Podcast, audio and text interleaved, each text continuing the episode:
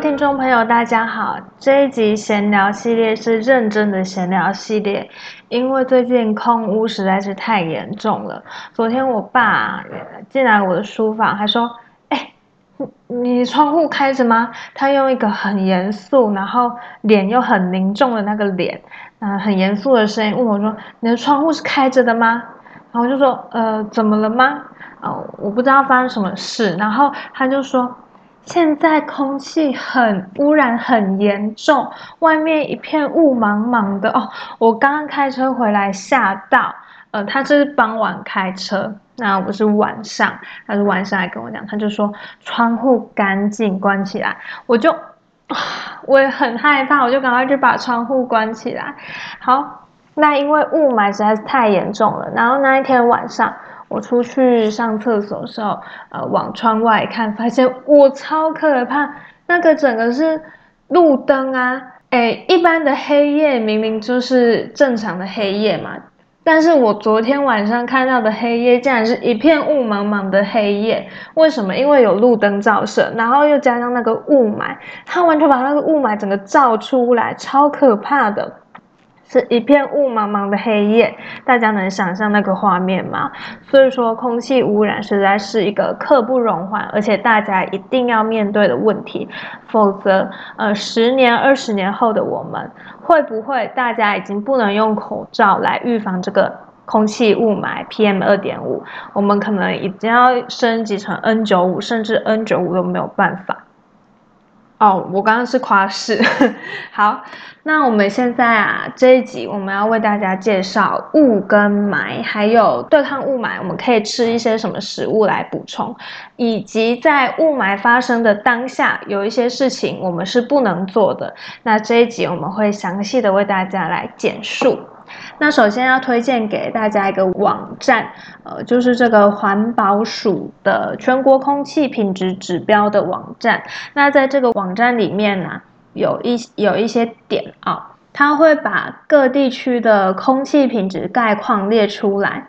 呃，那绿绿的圆圈就是代表良好，黄色的方框就是代表普通，还有一个分级是对敏感族群不健康，还有对所有族群不健康，还有非常不健康跟危害。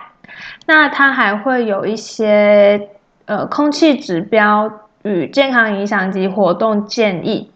那像现在我们我在的这个地区，其实是对所有族群不健康。那它的 AQI 就是空气品质指标是一百五十一到两百，好，那也就是红色状态了。那他说对人体健康的影响，就是对所有人的健康产生影响。对于敏感族群可能会产生比较严重的健康影响，就是我敏感族群就是我，我会一直咳嗽，然后流眼泪，然后鼻子觉得有点塞塞的。好，那一般民众活动建议它有列点，它列两点。第一点是一般民众如果有不适，例如眼睛会疼痛、咳嗽或是喉咙痛，我们就要减少体力消耗，尤其是减少在户外活动的这个时间。第二点。学生也要避免长时间的剧烈运动。那进行户外活动的时候，要增加休息时间，可能就是体育课的时候，大家散步就好，不要跑步。好。好，那对敏感性族群，它也有建议哦，有有两点。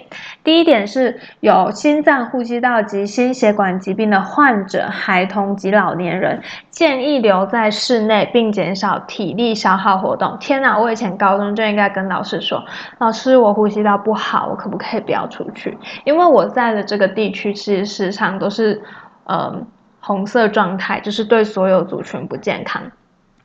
好，第二点就是有气喘的人啊，可能要增加使用吸入剂的频率啊，这感觉非常的可怕。P 呃，这个空气真的是非常的糟糕，非常的不好，写的很可怕。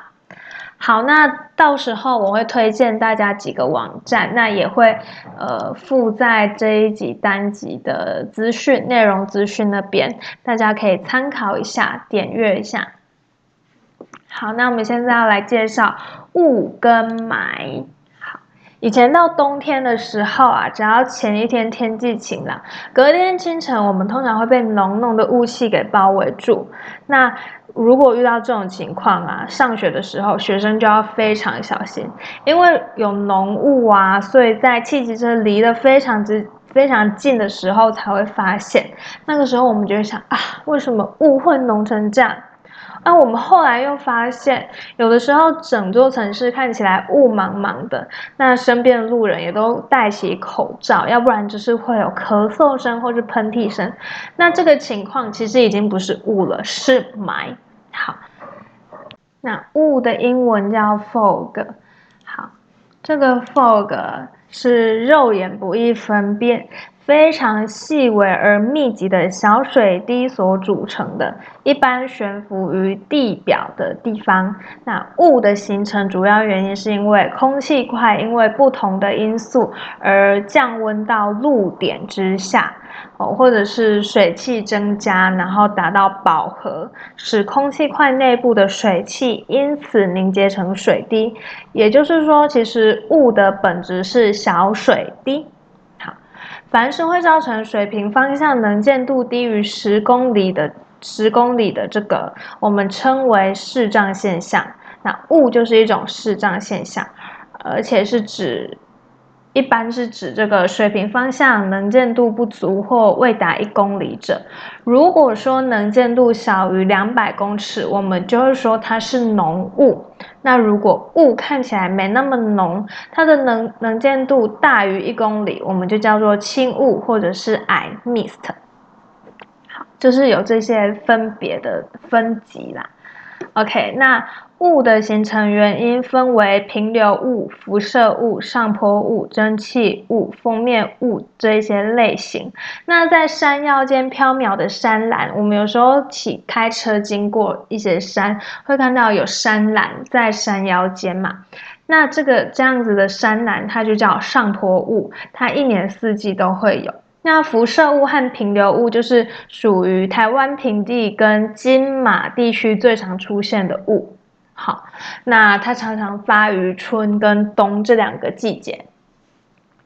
什么叫平流雾呢？平流雾它就是暖湿空气经过寒冷的海面或是地面，空气中的水汽因为气温下降达到饱和而凝结形成的。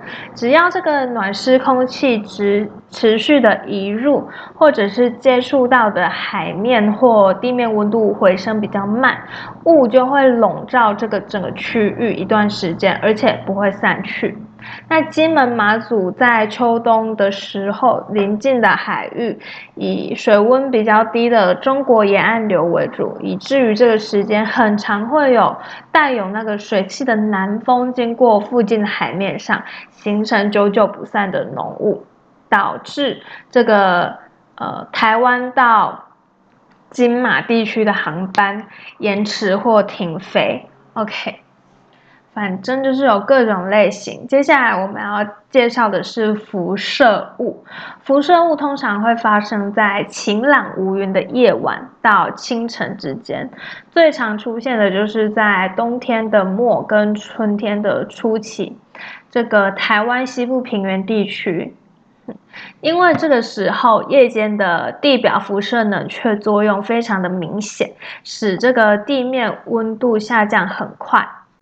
接近地面的水汽会因为这样凝结出小水珠，形成雾气。但只要太阳升起后几个小时，因为地面的温度我们就会开始上升嘛，所以雾就会开始消散，所以影响的时间会比平流雾来的短暂。不过，因为辐射雾出现的时间跟上班上学时间比较重叠，所以很长。造成用路人或是学生的困扰，甚至还有可能发生交通事故。OK，辐射物应该是最常遇到。好，接下来这是雾的部分，雾有这几种。那我们接下来要介绍霾，霾的英文是 haze，它是悬浮在大气中的非吸水性固态颗粒。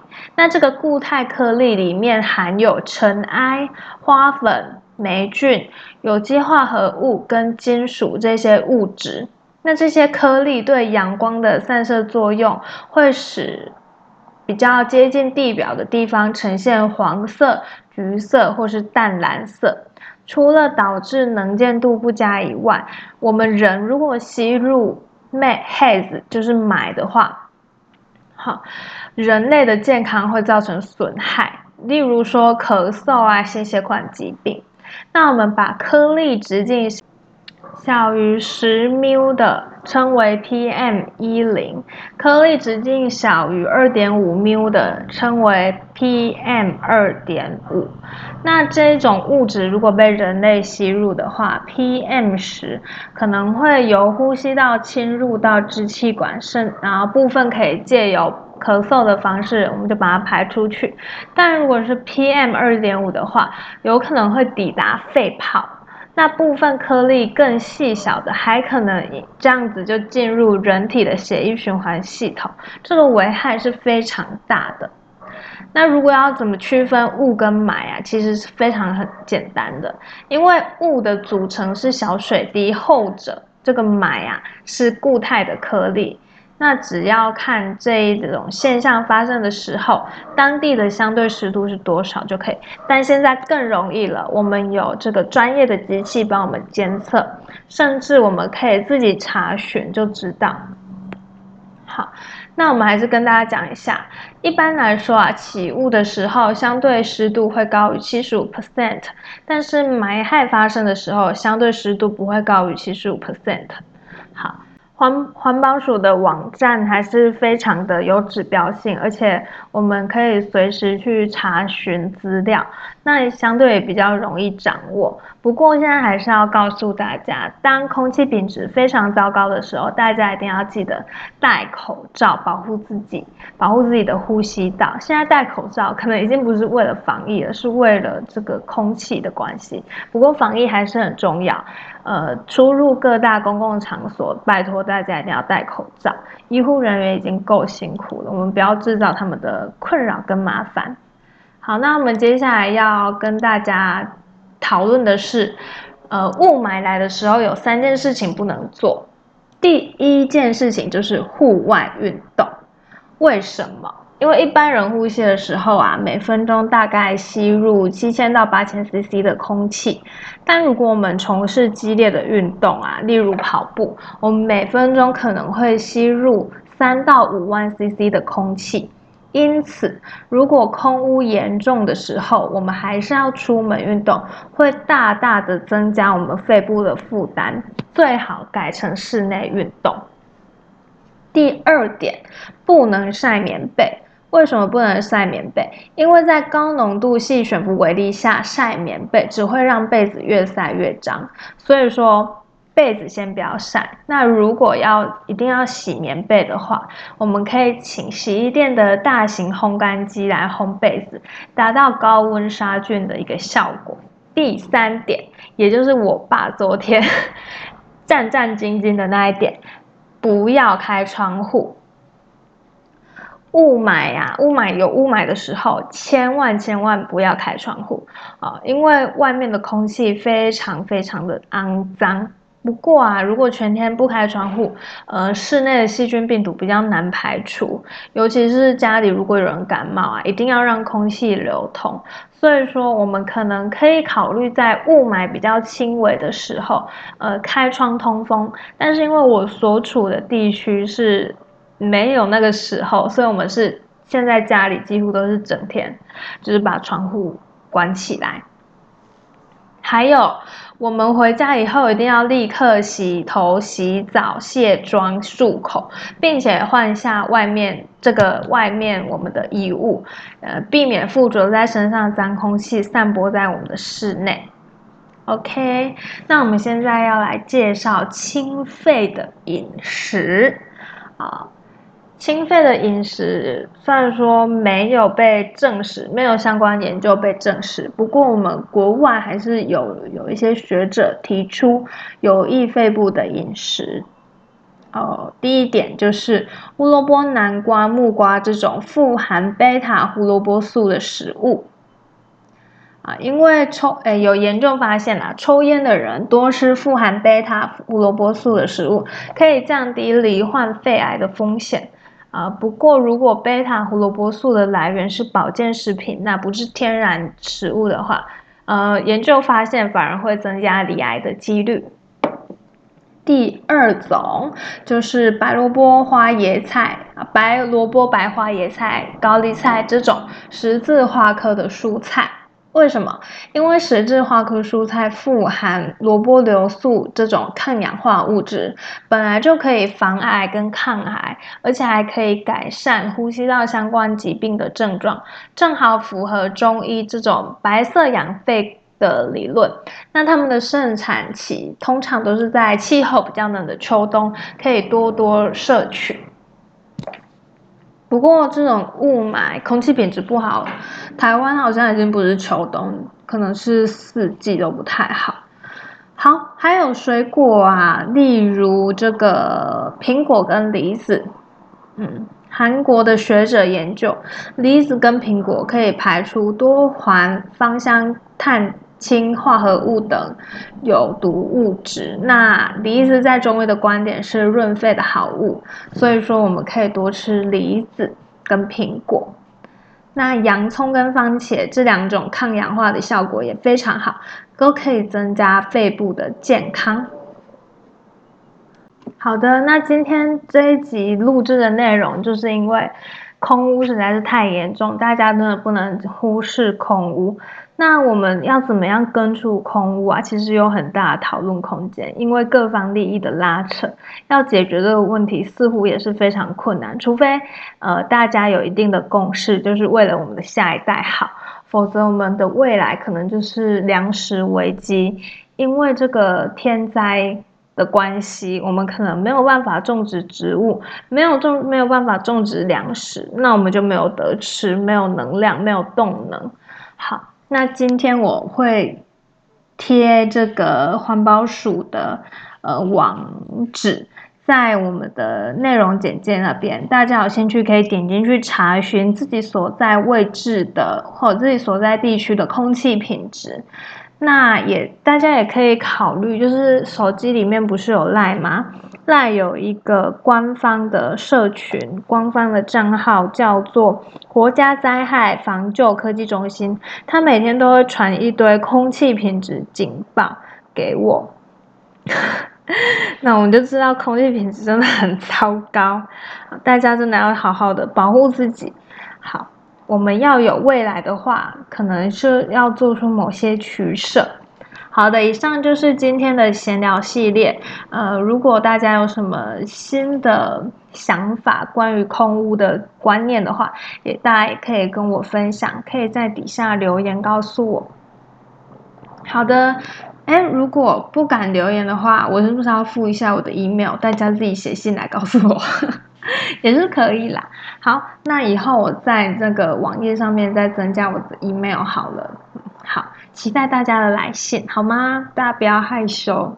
那以上就是今天录制的内容，也谢谢收听到最后的每一位听众，我们下集再见。